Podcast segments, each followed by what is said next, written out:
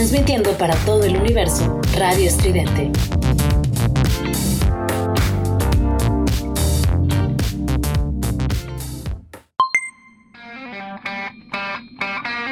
Esto es Giant Metal Robot Tour con Juliet Vampiro y Eric Contreras Ayala.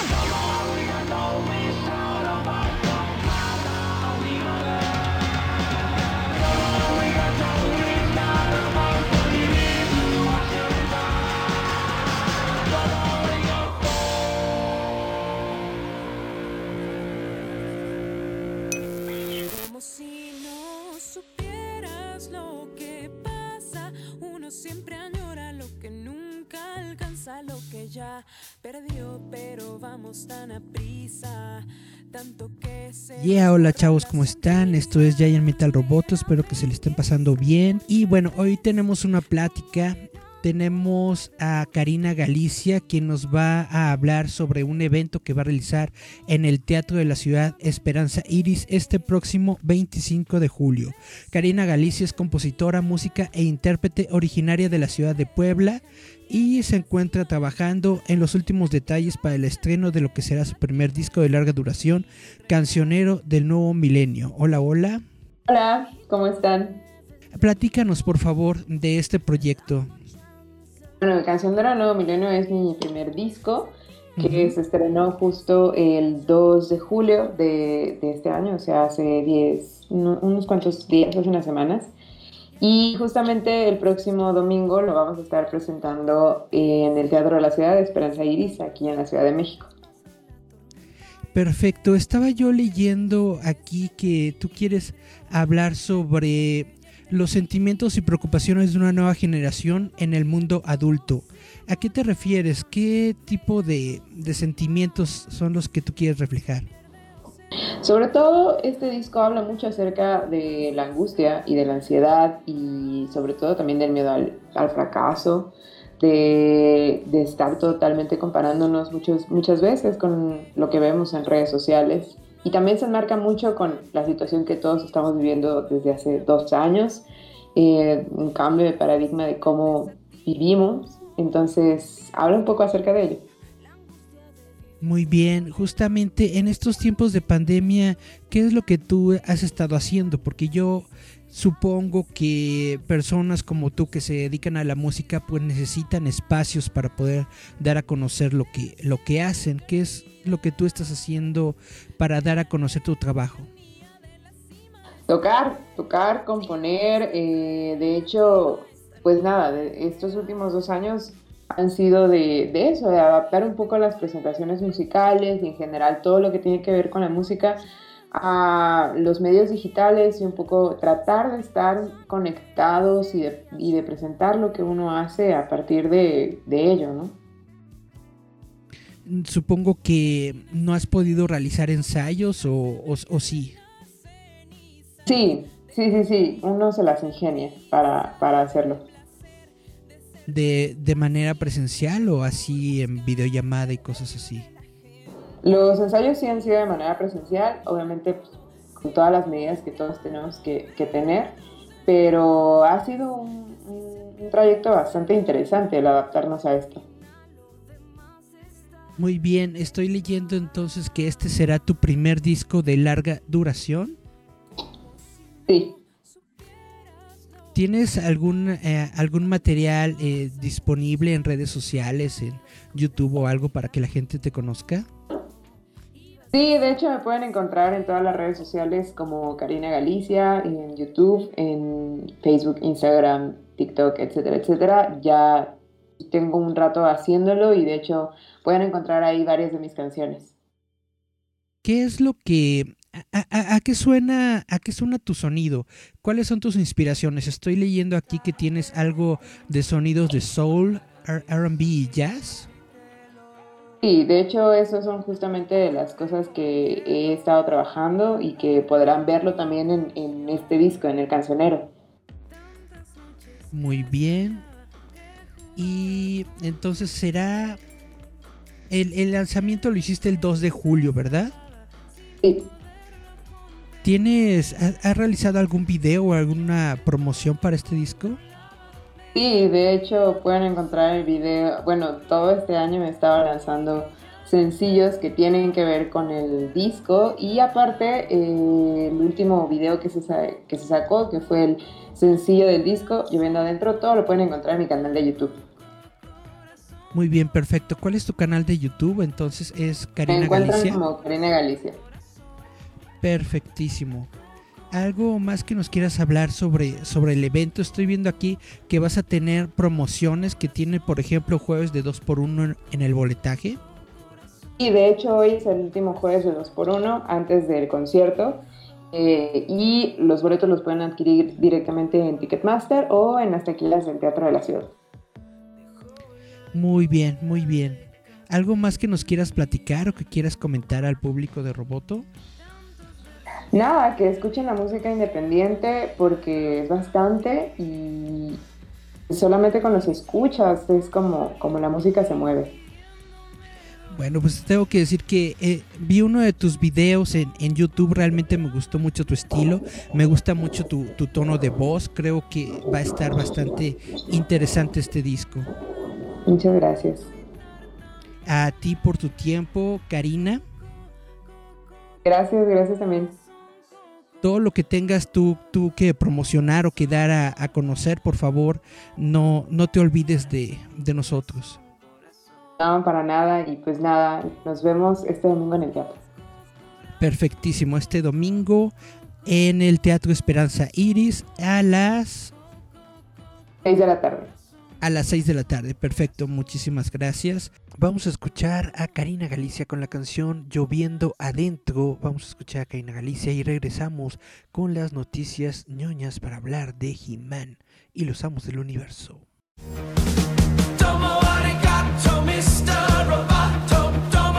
Esto es Giant Metal Roboto.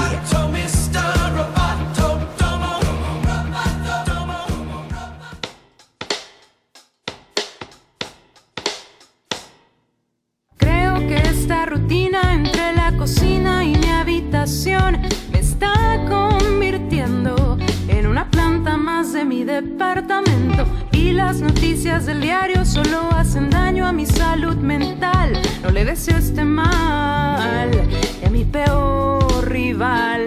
¿Qué estarás pensando? Aún me sigues soñando. ¿Qué estarás pensando? Que no sea en mí. Lloviendo adentro de mi lo que alguna vez fue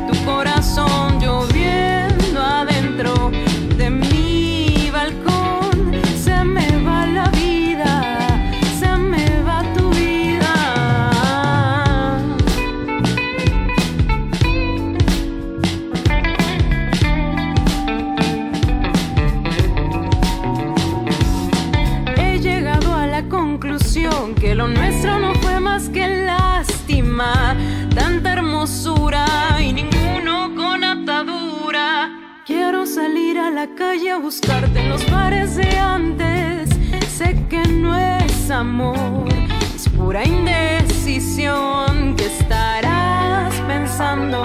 Aún me sigues soñando. que estarás pensando? Que no sé en mí. Lloviendo adentro de mi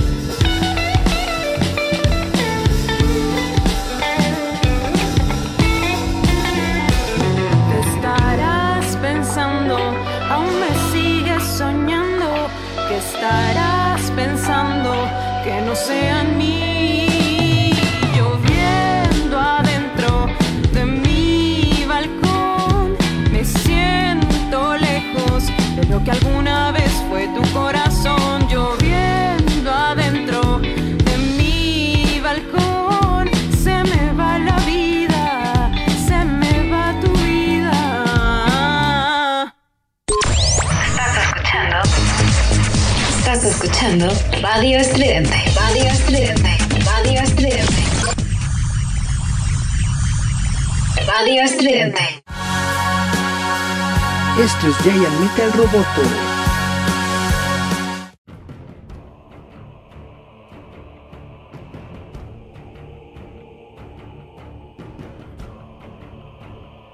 Yeah, hola chavos, ¿cómo están? Esto es Giant Metal Roboto. Muchas gracias a todos por estar aquí en la frecuencia de roboto.mx. Y bueno, como les estaba comentando en el live stream, les voy a platicar de por qué ahorita estoy grabando el programa en sábado en lugar de hacerlo jueves o viernes como es normalmente eh, habitual en mí.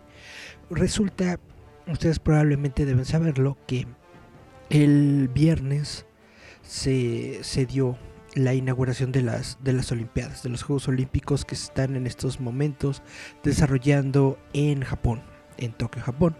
A mí se me hizo fácil, dije, ah, pues vamos a, a hacer un live stream, ¿no? Con la ceremonia de, de, inauguración de los Juegos Olímpicos.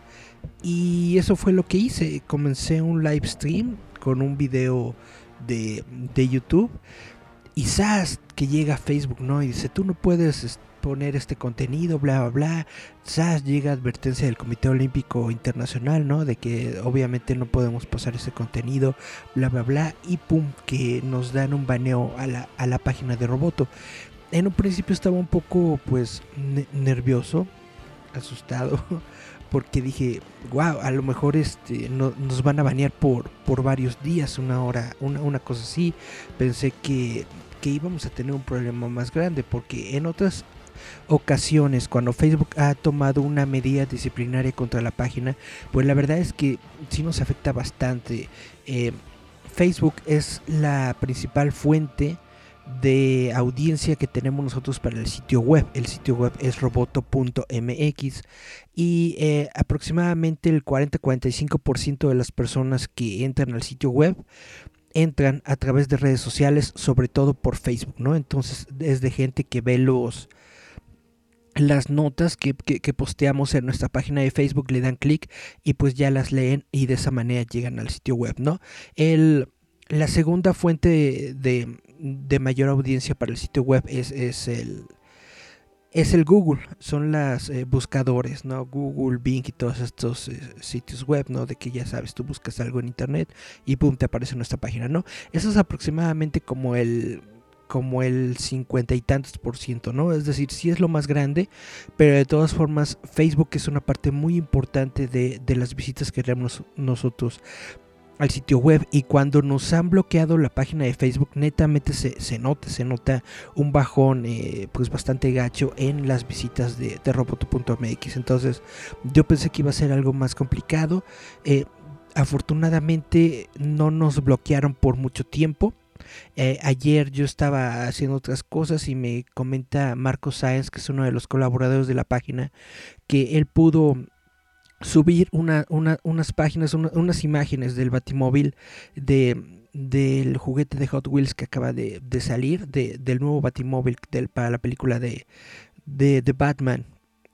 Y entonces dije, ah, wow, qué padre, porque a lo mejor eso significa que, que, ya está desbloqueada la página. Y sí, entré a Facebook, eh, estaba yo viendo justamente un live stream de los cuates de Gamorrean Size. Gamorrean Size es una página también de Facebook que se dedica justamente a todo lo que es Star Wars y todos los viernes hacen un live stream en donde hablan sobre el capítulo de la semana de la serie de Bad Batch. Entonces realmente se lo recomiendo mucho y, por eso lo estoy compartiendo en la página de Roboto porque es muy interesante. Son personas que realmente les gusta Star Wars y que realmente saben del tema, ¿no?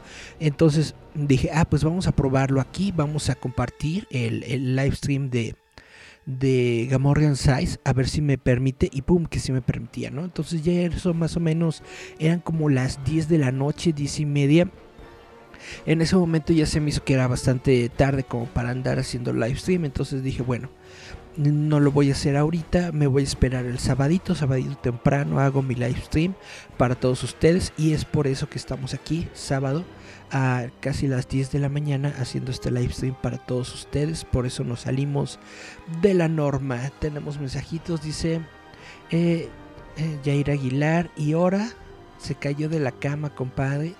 Se fue el sonido. Y ya retachó. Espero que. Espero que no esté cayéndose el sonido. Sí, eh, pues como, como, como te estoy platicando, esto es lo que, lo que pasó. Por eso estamos eh, grabando el programa en estos momentos. Porque Facebook nos había bloqueado y no podíamos hacer live stream. Y todo por... Eh, a mí de, de tonto se me ocurrió hacer un live stream de las, de las Olimpiadas. No pensé que fuera a pasar gran cosa y resulta que sí pasó gran cosa. Bueno, total. ¿Por qué estaba yo haciendo live stream de las Olimpiadas? Solamente porque se están realizando ahorita en estos momentos en Tokio, Japón. Y todos ustedes saben que Tokio, Japón es pues la cuna ¿no? de, la, de la cultura otaku. Entonces tiene pues varias significancias eh, y cosas que ver ¿no? dentro de la comunidad ñoña. Por eso se me ocurrió que podía ser interesante para el público y por eso quise hacer la, transmisión de la, de la inauguración, pero obviamente pues no me dejó, no me dejó Facebook. Y bueno, ya estamos aquí, ya estamos desbloqueados, ya estamos con la capacidad de poder hacer live streams y entonces vamos a comenzar con las noticias ñoñas de la semana, si les parece bien. Chan chan chan, pues estamos aquí justamente en las noticias ñoñas. Vamos a hablar un poquito sobre los temas de la semana. Ah, en este, este fin de semana está bastante lleno de, de, noticias, justamente como le estaba comentando por las Olimpiadas, pero además en este fin de semana se está desarrollando la Comic Con en casa. Es la segunda vez que el evento de, de, San Diego Comic Con se realiza de forma completamente virtual para todas las personas desde casa. Hay eh, varias eh, plataformas en donde se puede en donde se puede ver. La más accesible, por supuesto, es YouTube. Ahí pueden buscar en YouTube, buscan eh, Comic Con y ahí pueden encontrar ustedes todos los paneles que están teniendo en la Comic Con. Y de lo que quiero hablarles en estos momentos es justamente de dos notas que vienen de la Comic Con.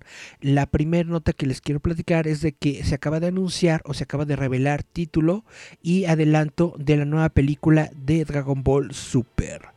Después de un adelanto oficial a principios de este año de que se estaba preparando una nueva película de Dragon Ball Super, un panel reciente de Comic Con ha revelado el título oficial de la próxima película. Dragon Ball Super Superhero. Está programada para estrenarse en algún momento de 2022. Si bien aún no se sabe mucho sobre la película, el productor de la serie, Akio Iyoku, dijo durante el panel especial de Dragon Ball que la decisión de agregar supers en el título fue enfatizado de que esta película trata sobre las vibraciones de los superhéroes. Órale. La película será el último largometraje tras el lanzamiento del Dragon Ball Super Broly, que se lanzó originalmente en 2018 y se centró en el legendario Super Saiyan mientras luchaba contra Goku y Vegeta. La película servirá como continuación de Dragon Ball Super, que tiene una serie de anime que dejó de producir nuevos episodios en el año 2018. Los panelistas también señalaron que la película también incluirá algunos diseños nuevos de varios personajes de la franquicia, así como un breve adelanto que muestra un nuevo estilo de animación. Si bien el teaser fue corto, el productor Hayashida alienta a los fanáticos a volver a verlo. No entrará en detalles hoy, pero lo notarán si miran muchas veces, dijo Hayashida durante el panel. La noticia de que otra película de Dragon Ball Super no es una sorpresa, aunque ya sabíamos que se estaba preparando desde 2009 esta película, ya que Dragon Ball Super Broly fue un éxito tanto de crítica como comercial durante sus estrenos en cines. Dragon Ball Z, perdón, Dragon Ball Super Broly, me gustó, me gustó mucho esa película. Ahora, ¿por qué es interesante esta nota? Además de que es una nueva película de Dragon Ball, porque es la primera vez, yo creo, yo creo que es la primera vez que vemos animación en un estilo diferente al que estamos acostumbrados de ver en Dragon Ball. Y yo creo que probablemente este va a ser el nuevo estilo que va a tener la, animación de Dragon Ball a futuro. Si no han visto el, el tráiler, se los vamos a poner ahí en la página de Roboto de Facebook para que, para que lo chequen. Por eso me parece interesante este asunto. Es la primera vez que vemos no, no, radicalmente diferente, pero es un nuevo estilo de animación y nuevos diseños de personajes. Chun, chun, chun. Bueno, otra noticia que les quiero platicar sobre la, la, San Diego Comic Con que se está realizando online en estos momentos es de que ya se anunciaron los ganadores del premio Eisner 2021. Ustedes saben y si no saben les platico que el premio Eisner es justamente es considerado como el equivalente de los Óscares de la industria del cómic, es decir, es el premio más prestigioso que se le da al ramo del cómic, eh, al menos en los Estados Unidos se anunciaron durante la iteración de este año de la Convención Virtual Comic Con at Home. El alumno de la Liga de la Justicia Phil Lamar regresó para presentar una vez más los premios Will Eisner Comic Industry Award. Anunció los ganadores que este año incluyeron a James Tennior IV, que se llevó a casa el premio a mejor escritor por su trabajo en Something is Killing the Children. Wind, Batman, The Department of Truth y Razor Blades, mientras que Michael Alred eh, ganó el premio Alred, ganó el premio al mejor dibujante en tintador por Bowie, Stardust, Ray Guns y Moonish Daydreams. Mientras tanto, Junji Ito revisó el honor de mejor escritor artista por Remina y Venus in the Blind Spot. Bueno, aquí tengo la lista de, de ganadores de los premios Eisner. No los voy a aburrir mostrándole toda la lista, hablándoles de toda la lista, pero voy a hacer algunas menciones, ¿no? Por ejemplo, eh, mejor historia corta, Garden Boys. Ah, no, mejor historia corta, When the Menopausal Carnival Comes to Town. Mm, órale. Mejor título sencillo, single, Sports in Hell de Ben Passmore. Mejor serie continua, Usagi Yojimbo de Stan Sakai. Mejor serie limitada, Superman's Paul Jimmy Olsen de Matt Fraction, bastante chido, y Steve Lieber. Mejor nueva serie, Black Widow de Kerry Thompson y Elena Casagrande. Mejor publicación para lectores jóvenes, Our Little Kitchen de Gillian Tamaki. Mejor publicación para niños de edades 9 a 12, Superman Smashes the Clan por Jen Luen Yang y Guri Hiru DC. Este cómic me lo recomendó. Eh, ¿Quién me lo recomendó? Déjenme, me, acuerdo. Bueno, no me acuerdo quién me lo recomendó, pero está bastante chido, está bastante... Ignacio, sí, Ignacio Loranca Frontana me lo, me lo recomendó. Está bastante bonito este cómic, se los recomiendo mucho. Mejor publicación para adolescentes, edades 13 a 17, Dragon Hoops, de Jin Luen Yang. Mejor publicación de humor, Superman Pulse, Jimmy Olsen, otra vez de Matt Fraction y Steve Lieber. Mejor antología, Menopause, A Comic Treatment. Ok de editado por MK Serwis, Serwick. Mejor trabajo basado en la realidad, Kent State, for Dead en Ohio, por Derf Backderf. Eh, mejora, mejor memoria gráfica, The Loneliness of the Long Distance Cartoonist, por Adrian Tomin. Mejor álbum gráfico, Pulp, de Edward Baker y Sean Phillips. Mejor álbum gráfico reimpreso. Seeds and Steam de Simon Hasselman. Mejor adaptación en otro medio, desde otro medio. Es Superman Smash Clan. Wow, se llevó dos premios. Muy, muy buen cómic. Mejor edición estadounidense de un material internacional. Goblin Girl de Moa Romanova. Traducido por Melissa Bowers. Mejor edición internacional de material asiático, Romina, Remina, perdón, de Junji Ito. Traducción de Jocelyn Allens, de Viz Media. Eh, mejor colección de archivo de Flapper Queens, Women Cartoonist in the Jazz Age, editado por Tina Robbins. Mejor colección de archivo Proyecto Comics, The Complete Hate by Peter Baggage. Bag, Baggy. Peter Bagge. Ok. Editado por Eric Reynolds. Mejor escritor, ya les había platicado, James Tinion IV. Eh, Something is Killing the Children, Wind y Batman, The Department of Truth. Mm, Razor Blades también. Mejor escritor artista, Junji Ito por Remina. Mejor eh, dibujante lápices, Michael Allet por Bowie, Stardust, Rayguns and Moonish Daydreams. De Inside Editions. Mejor eh, pintor multimedia, artista multimedia, Anat Arki, John Pearson por Blue and Green. Mejor artista de portadas, mejor portadista, Pitch Momoko por Buffy the, Buffy the Vampire Slayer número 19, Mighty Morphin número 2, Something Scary the Children número 12, Power Rangers número 1. ¡Wow! Bastante interesante. Mejor colorista, Laura Alred por X-Ray Robot, X-Ray Robot. Suena bastante chido ese título. También otra vez otro, otro premio para Bowie Stardust. Hay que leer ese. Suena interesante. Mejor letrista, Stan Sakai por Usagi Yojimbo. Mejor eh, periódico eh, basado en cómics, relacionado en cómics. Women Write About Comics, editado por Nola Fan y Wendy Brown. Esto se encuentra en www.womenwriteaboutcomics.com. Chun chun chun. Mejor libro relacionado con cómics: Invisible Man, The Trailing Black Artist of Comic Books, de Kevin 4. Mejor trabajo educativo: The Content of Our Caricature, African American Comic Art and Political Belonging, de Rebecca Wanson. Mejor diseño de publicación: The Loneliness of the Long Distance Cartoonist, diseñado por Adrian Tomín y Tracy Huron. Huron. Mejor cómic digital: Friday, de Ed Baker y Marcus Martin. Mejor webcomic: Crisis Son, de Simon Hasselman, que pueden buscar a, Simon Hasselman en instagram.com diagonal simon.hasselman. Bueno, estos son nada más los ganadores, toda la lista de toda la gente que estuvo nominada y todo esto lo pueden ustedes checar obviamente en la página, en el sitio web de la Comic Con en casa van a salir más noticias sobre la, sobre la Comic Con, obviamente. Las estaremos compartiendo a través de nuestras redes en roboto.mx.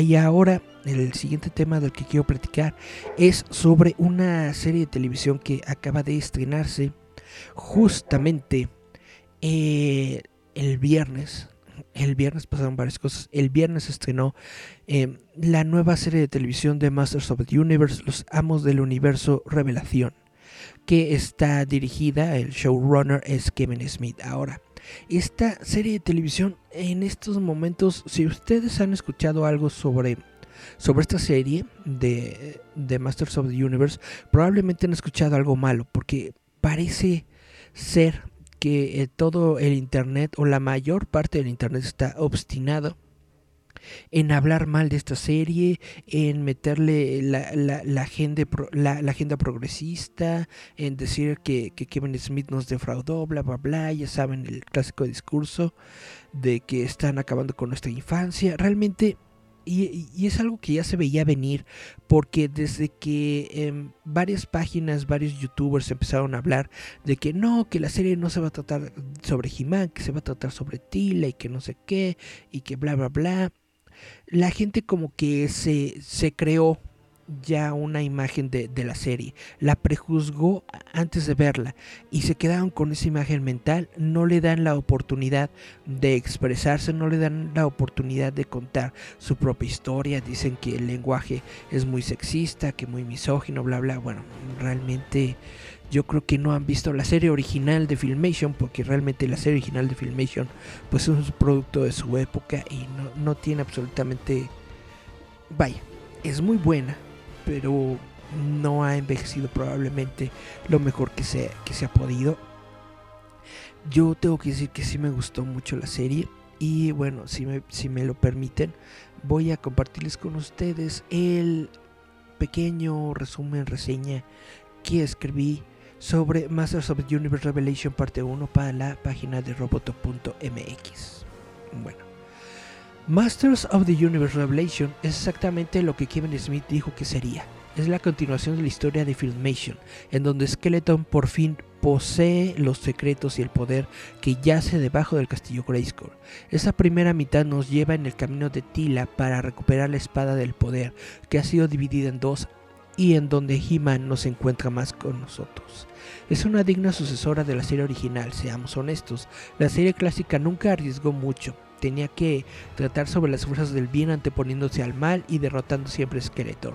Pero Revelation se atreve a cambiar esta mecánica, dándonos por fin el triunfo de Skeletor y revelando al mundo la identidad del príncipe Adam. La primera parte es el viaje de Tila, la única persona en quien la hechicera puede confiar la tarea de reformar la espada del poder, por un secreto que ella aún desconoce pero que está ligado a su verdadero origen. Los cínicos verán en esta jugada una agenda feminista de empoderamiento al convertir a Tila y su equipo, mayoritariamente de mujeres, en las protagonistas de esta mitad y tal vez verán sus débiles masculinidades afectadas porque He-Man ya no está entre nosotros. Pero, ¿qué tiene de malo? Tila siempre fue un gran personaje a la par de Adam, que peleó codo a codo con el resto de los amos del universo. Además de que ella tiene una historia canónica muy importante, no hay mejor persona para devolver la espada del poder. Lo único que me causó un poco de confusión es la reacción del rey Randor ante la muerte de su hijo, que manda a Duncan al exilio y, le despoja de su título de Man at Arms. Los cínicos de nuevo querrán encontrar un significado progresista en que Tila fue nombrada Man at Arms en el inicio de la serie, pero esto es algo que ella siempre quiso desde la serie original, obtener el mismo honor que tiene su padre Duncan y pelear a su lado como un Man at Arms. Tila obtuvo el título por sus méritos propios y sin importar su género. El concepto de la espada del poder teniendo dos partes viene de los inicios de la línea Masters of the Universe en donde las mismas figuras de He-Man y Skeletor venían con las dos mitades de la espada que al unirlas formaban la llave para el castillo Grayskull. Este concepto original es empleado de forma genial en la serie, ya que ahora la espada es la llave para liberar los secretos del castillo, que contiene el orbe del poder, la fuente del poder mágico del universo. Todos son conceptos conocidos y tomados del canon de Masters of the Universe, establecido a través de cómics, minicómics y varias otras formas narrativas que incluyen incluso las descripciones de personajes en los cartones de los juguetes. Es una labor de amor por parte de Kevin Smith y su equipo, darnos tantos guiños a los juguetes clásicos y a esas historias canónicas, mientras al mismo tiempo da una continuación a la serie original. Nada está exento de críticas, muchos tal vez alzarán sus voces de cólera por esta nueva serie, blandiendo de nuevo la ilusoria bandera de que destruyen nuestra infancia. Pero yo, como fan desde niño de He-Man y su universo, no puedo más que estar gratamente contento por esta nueva serie y espero con ansias la segunda parte en donde veremos el, el ascenso de Skeletor ahora que posee el poder de la espada. Masters of the Universe Revelations vale mucho la pena. Bueno, esto es lo que yo escribí en la página de roboto.mx. Esta es mi opinión personal. Está muy bien. Si tú tienes una opinión contraria, está muy bien. Si tú crees que está demasiado progresista la serie, bueno, es tu opinión, está muy bien. Si tú crees que destruyó tu infancia, bueno, yo quién soy para decirte que no.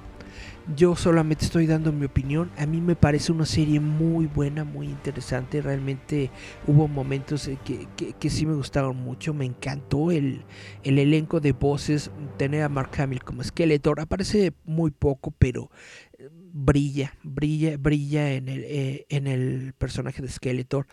Me gustó mucho la, la voz de, de, de Sarah Michelle Gellar como Tila. Y bueno, esta es apenas la primera parte de la, de la serie. Esta es apenas la primera parte de eh, Masters of the Universe Revelations. Sí, trata mucho sobre Tila porque Tila es la única persona que puede ir por la espada del poder y restaurarla a su forma original para poder pues salvar el universo literalmente, ¿no? No le veo yo ningún problema a que Tila esté como protagonista en, en estos episodios.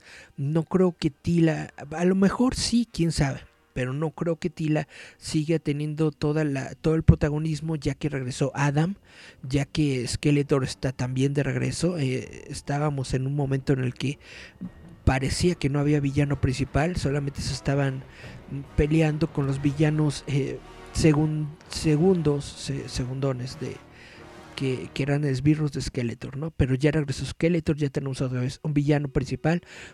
Y bueno, A mí en lo personal me gustó mucho esta serie de televisión. Tu fórmate tu propia opinión, vela. Y si, si piensas que está muy mala, bueno, pues dime, oye, no, Eric, estás completamente equivocado, es muy mala serie. Está muy bien.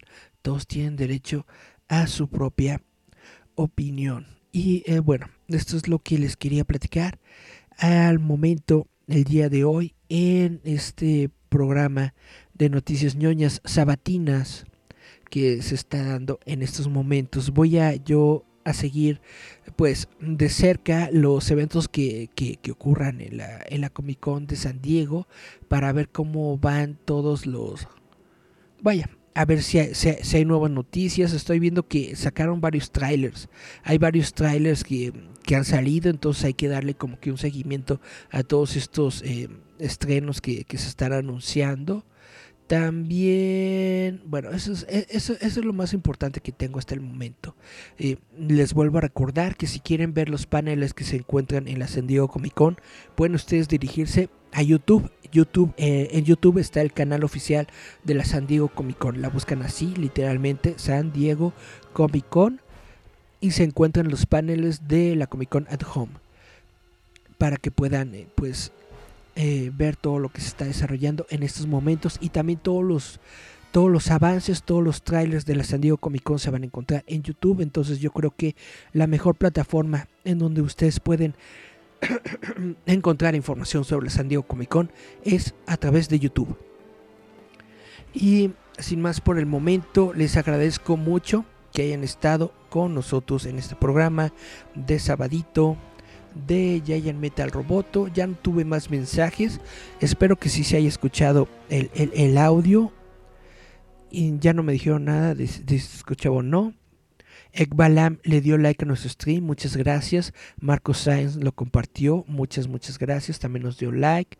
Tenemos aquí a Norma Cortes Leiva, quien también le dio like a la página. Andrea Castillos le dio follow.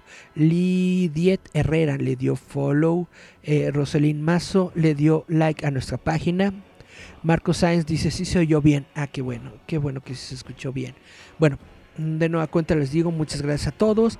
Sigamos eh, pues al pendiente de la Comic Con y también sigamos al pendiente de las Olimpiadas. A ver si aparece algo ñoño en las Olimpiadas. A ver si sale em, un Gondam, un, un, Eva o algo, ¿no? Algo chido que, aparezca. Lo único que hubo en la ceremonia de, de entrada, de inauguración, fue música de videojuegos, que eso también pues está chido, pero yo siento que pues es muy poquito, ¿no? Y bueno, se entiende de cierta forma porque estamos todavía en tiempos de pandemia y bueno. Esto fue JMT al Roboto. Les recuerdo que este programa lo pueden escuchar todos los domingos a través de www.radioestridente.com. Radio Estridente, somos ruido. Yeah. Y pues sin más, me despido. Yo fui Eric Contreras. Nos escuchamos, vemos la próxima semana. Chao, chao, chao. Nos despedimos con Ricardo Silva y su cover del tema de He-Man.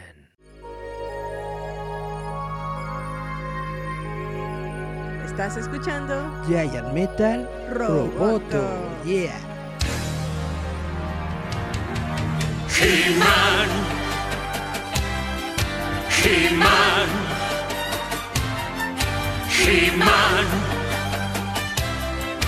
He-Man. El universo ya está protegido por el poder de Grayskull. Con poderes secretos destella un castillo. He-Man luchará hasta el final. He-Man. He-Man. He-Man. He-Man. A su lado la mágica espada y amigos que no fallarán. Las fuerzas malvadas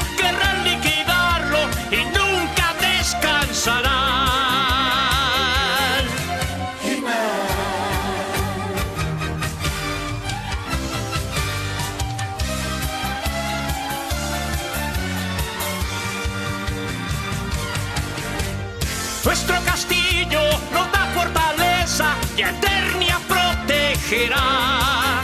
Junto a grandes amigos,